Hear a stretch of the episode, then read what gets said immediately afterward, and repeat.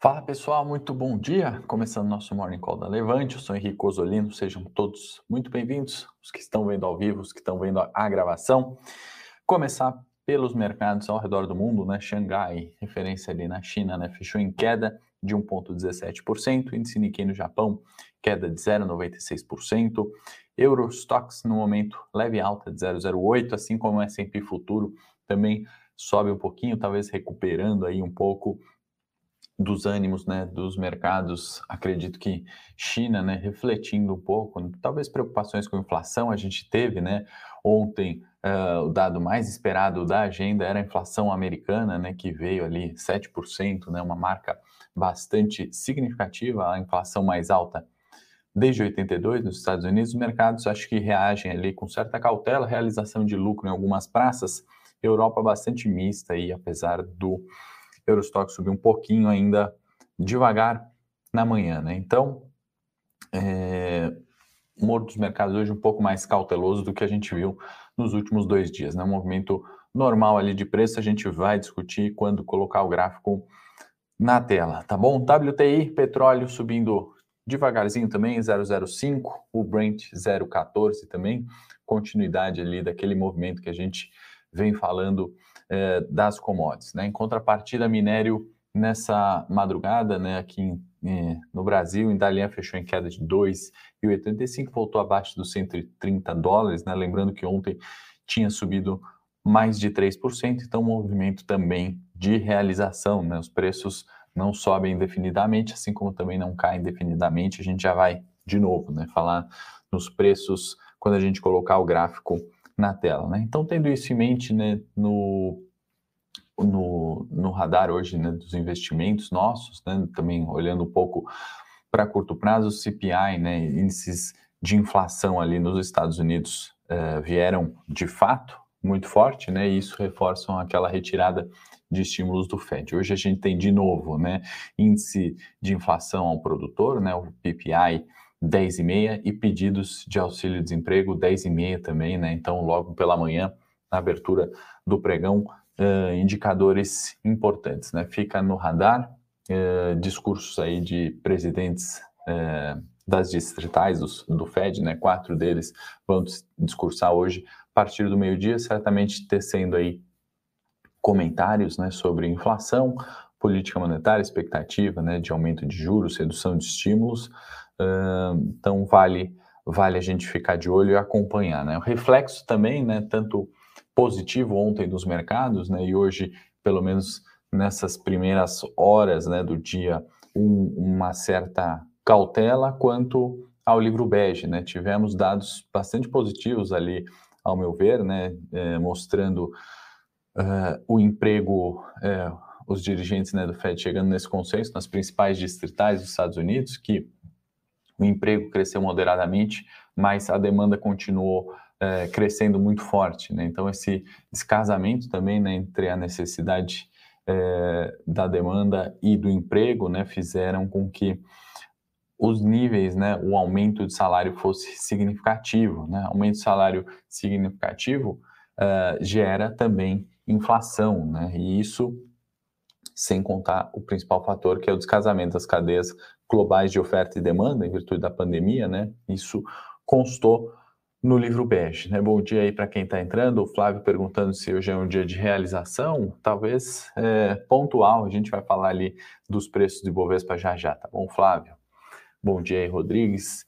É, então, pessoal, o livro bege mostrou ali, né, uma economia retomando, né? Acho que um sinal é, forte né, de, de, inflação vindo num cenário de pós-pandemia. Então, o emprego é, tende né, a retomar. Né? A gente está vendo desemprego baixando tanto aqui quanto nos Estados Unidos, chegando ali em volta de 4,1 taxa de desemprego. Então, acho que positivo, né? Pelo menos ao meu ver, isso é positivo. Os mercados reagiram bem ontem, anteontem, em virtude, é, principalmente, do livro bege. E aí, uh, a grande pergunta que fica, né, esses dados pelo menos até a variante Omicron, né, no momento a gente está vendo aumento de número de casos, né, da variante e isso a gente sabe como traz a cautela, né, o medo, o pânico na população e isso evita, né, ou evitou, né, como o livro bege colocou, né, inclusive esse, essa retomada do desemprego moderada, né, a retomada do emprego de forma moderada, né, vem muito em virtude da cautela. Então, esses dados até Omicron, né, vamos uh, aguardar, acompanhar certamente passo a passo, mas sem dúvida um é, números fortes, né? E aí isso leva à segunda pergunta mais importante, né? Depois da inflação é quando vem esse aumento de juros nos Estados Unidos, né? Agora é a, é, é a dúvida, né? Que o mercado quer fazer o ajuste fino, né? Será em março? É, serão quatro aumentos esse ano? Três aumentos, né? Alguns diretores do Banco Central americano defendem quatro aumentos, por exemplo, né? Então, como se dará esse ciclo de aperto, né? Eu volto, eu ressalto aqui a minha opinião, né? essa subida de juros né, é para, de fato, equilibrar a economia, né? não é para danificar a economia, né? como a gente discutiu, né? ou se discute muitas vezes aqui, poxa, agora juros no Brasil, se ele que vai né, a 12, vai acabar a renda variável, vai acabar os investimentos, isso trava o crescimento, não é essa forma, né? a decisão tomada de forma técnica com meta de inflação, né? não dá para você ter uma inflação de 10 aqui no Brasil com juros de 2, né? Isso que não pode, né? Você tem um juro real negativo ali, conta simples de 8%, né? Vamos é, simplificar, né? Arredondar a conta. É, Estados Unidos a mesma coisa, uma inflação de 7 com juros de 0,25, nem para uh, maior economia do mundo, né? Isso é interessante. Então, muita cautela quando a gente olha, e a pergunta justamente do mercado é essa: quando vem o aumento, né? Como fazer esses ajustes? A gente está vendo bolsa subindo significativamente, o mercado está pondo na conta já um primeiro aumento de juros, né? Não é porque vai subir os juros e quando subir e cair, a gente vai ver no Jornal Nacional que bolsa caiu porque o juro subiu. Não, é provavelmente se, se continuar essa tendência que a gente viu nos últimos dois dias, né, é, provavelmente é uma realização de lucro, né, como hoje é, o mercado realiza um pouco da, do movimento. E tu, Bedu, a gente vai comentar no corporativo, tá? Teve ali algumas notícias relevantes, tá bom? É, Paulo, é, o minério caiu, tá? Fechou em queda de 2,1%. 85, né? A tendência que eu falo de alta, ele vem recuperando preços, né? Subiu, voltou para a marca dos 100 dólares a tonelada, buscou 118, agora ontem ultrapassou, né? Foi para 133, hoje retorna a 129, né? Então, uma recuperação de preço, inclusive a gente está vendo isso na Vale, no setor siderurgia e mineração, muito forte, tá bom? É... Então, pessoal, é isso, né? Quando que vem esse aumento? E aí, a gente teve esse pano de fundo, né, o livro Bege, que é, apontou principalmente esse problema das cadeias globais, mas emprego retomando de maneira moderada, demanda mantendo-se forte, né, isso levando ao aumento de salário nos Estados Unidos e, consequentemente, a uma inflação, certo? No cenário local, né, mudando aqui para terras brasileiras, né, TCU é, fez ali algumas algumas considerações, né, o Tribunal de Contas da União é, se referindo a algum problema que a gente poderia ter, né, em tarifaços, né, o governo que tem solicitado um novo aumento ali, né, uma solicitação de um empréstimo, né, justamente para não ter um repasse tão alto nas contas de luz, né, por exemplo, se esse empréstimo for efetivado de fato, né, o repasse poderia não ser da mesma magnitude, né, aumento de 20%, 21%, como foi o ano passado na conta de energia elétrica, né, reduzir esse aumento. Né. O que acontece, que já é a quarta vez que fizemos isso, né, se a gente voltar na história recente, em 2014 se fazia muito isso, né, isso levou a uma crise é, no setor ali, né, isso também impactou a inflação, e em 2015 veio um aumento de 50% também na conta. Né. Então, é, a questão é que se a crítica né, que o TCU faz ao governo quando solicita esse empréstimo né, é justamente de não mostrar dados suficientes ou alternativas de como poderia ser feito né, para é, esse repasse né, no aumento da conta de luz, dado que a gente tem visto né, é, questões preocupantes recentes, né, de crise hídrica, etc., que não aconteceu em virtude de chuvas, né, isso tem refletido ou pode refletir já positivamente a partir de abril só, né, porque a bandeira tarifária continua até abril com certeza, né, a única certeza que a gente tem. O TCU critica falta de clareza de estudos, né, ainda mais num ano eleitoral, né, uma vez que não tem problema nenhum pedir um empréstimo para não ter um repasse, desde que isso seja justificado, seja a melhor alternativa. O que acontece é que o repasse né, desse empréstimo, para a gente não ter um aumento, né, a gente como consumidor, não ter um aumento na conta de luz em 22, isso vai se repagar ao longo dos próximos anos né, com correção de Selic, por exemplo. Né? A gente hoje já paga não é só aumento em virtude de inflação ou de escassez ou crise hídrica, mas sim já pagamos aí empréstimos passados, né, é, que são corrigidos via Selic. E isso também acarreta num problema futuro, né, e o que a gente vive hoje, o, realmente, o aumento né, do, do, custo da energia elétrica em 21, é um reflexo dessa política do passado. Né? Então, estender isso para frente talvez não seja a maior alternativa. Essa notícia, ao meu ver, marginalmente negativa, é, para o setor elétrico, né, esse impasse e a questão também é, de condução, né, de uma falta de clareza ali, né, quando a gente fala dessa, enfim, é, essa política aí de bandeira tarifária. Né? Faltam clareza, faltam dados, estudos, e essa é a crítica que o TCU faz mediante essa solicitação de empréstimo do governo, certo? E aí, no segundo plano, né, segue Omicron, não só aqui, mas no mundo. A gente está vendo aumento de número de casos, né, isso pode acabar é, elevando também a inflação. A gente falou do, da questão de emprego, né, que pode impactar nos Estados Unidos, especialmente aqui no Brasil, por exemplo, uh, o setor de saúde também pode sofrer com isso, né, no sentido de uh, planos de saúde, por exemplo, fazerem reajustes de preços, né, a gente tem visto setor de saúde na bolsa, né, então acho que é o segundo setor que eu destaco aí no curto prazo poderiam ter um reflexo negativo mediante esses aumentos de casos, né, a gente vê no Brasil subindo 70 mil casos, 87 mil casos ontem, se eu não me engano, né, projetando aumentos muito significativos, né, Estados Unidos também com números recordes, né, felizmente, de novo, né, letalidade dessa variante não é grande, né? Isso não superlota o sistema, as pessoas não têm uh, sofrido ali uh, como sofreram com a Delta, né? Então, uh, atenção aí para o setor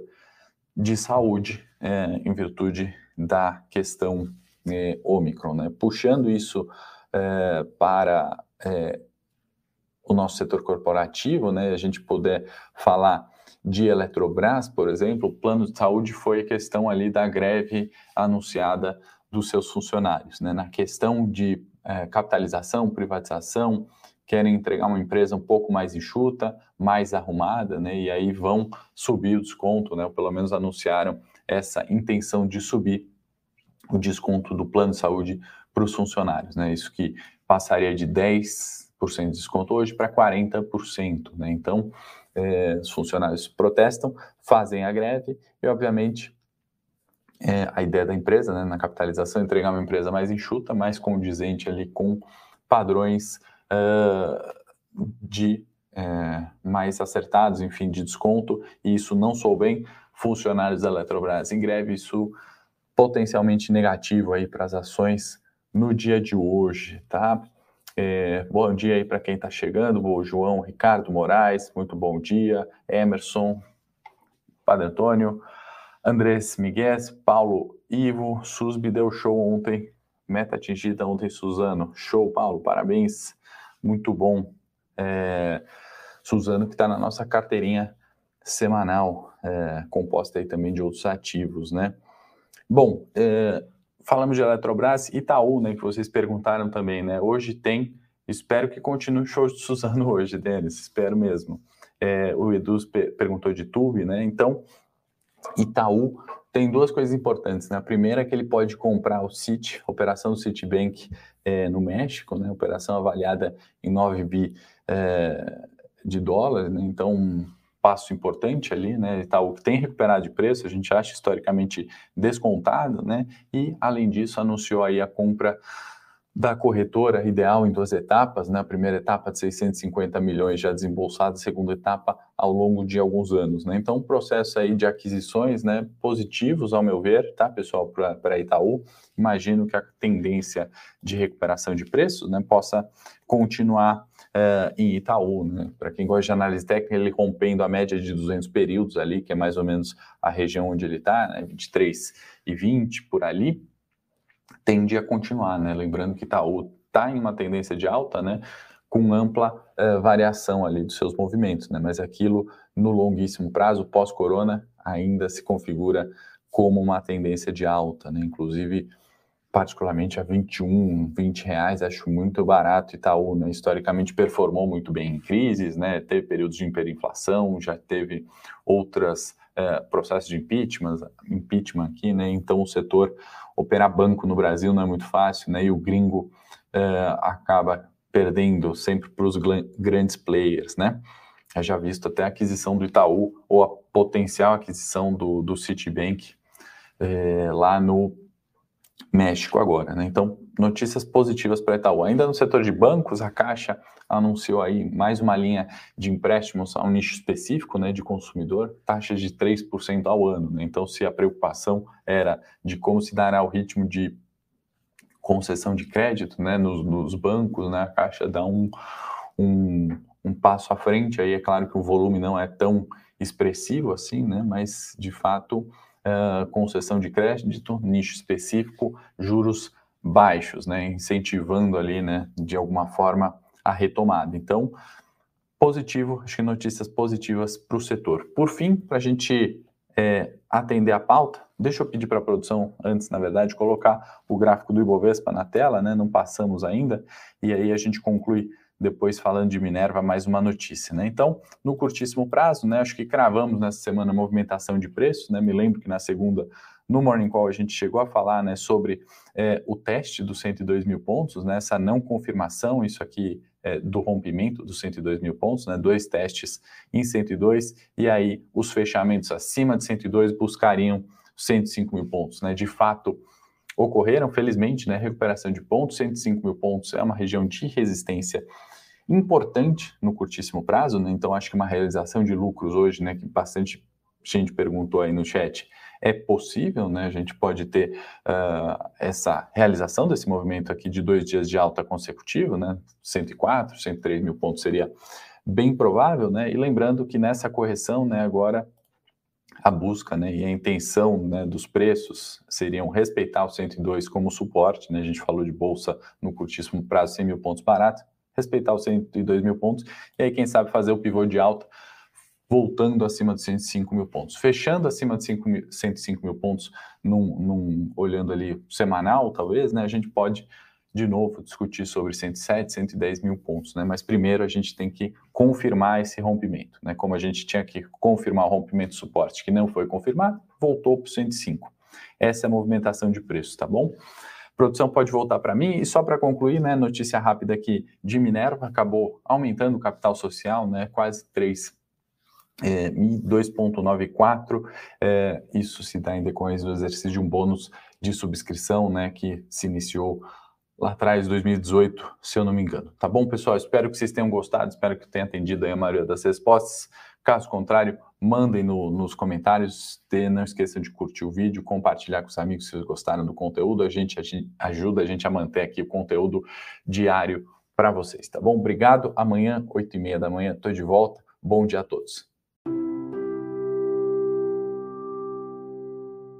Para saber mais sobre a Levante, siga o nosso perfil no Instagram levante.investimentos. Se inscreva no nosso canal do YouTube Levante Investimentos. E para acompanhar as notícias do dia a dia e mais sobre a Levante, acesse nosso site levante.com.br.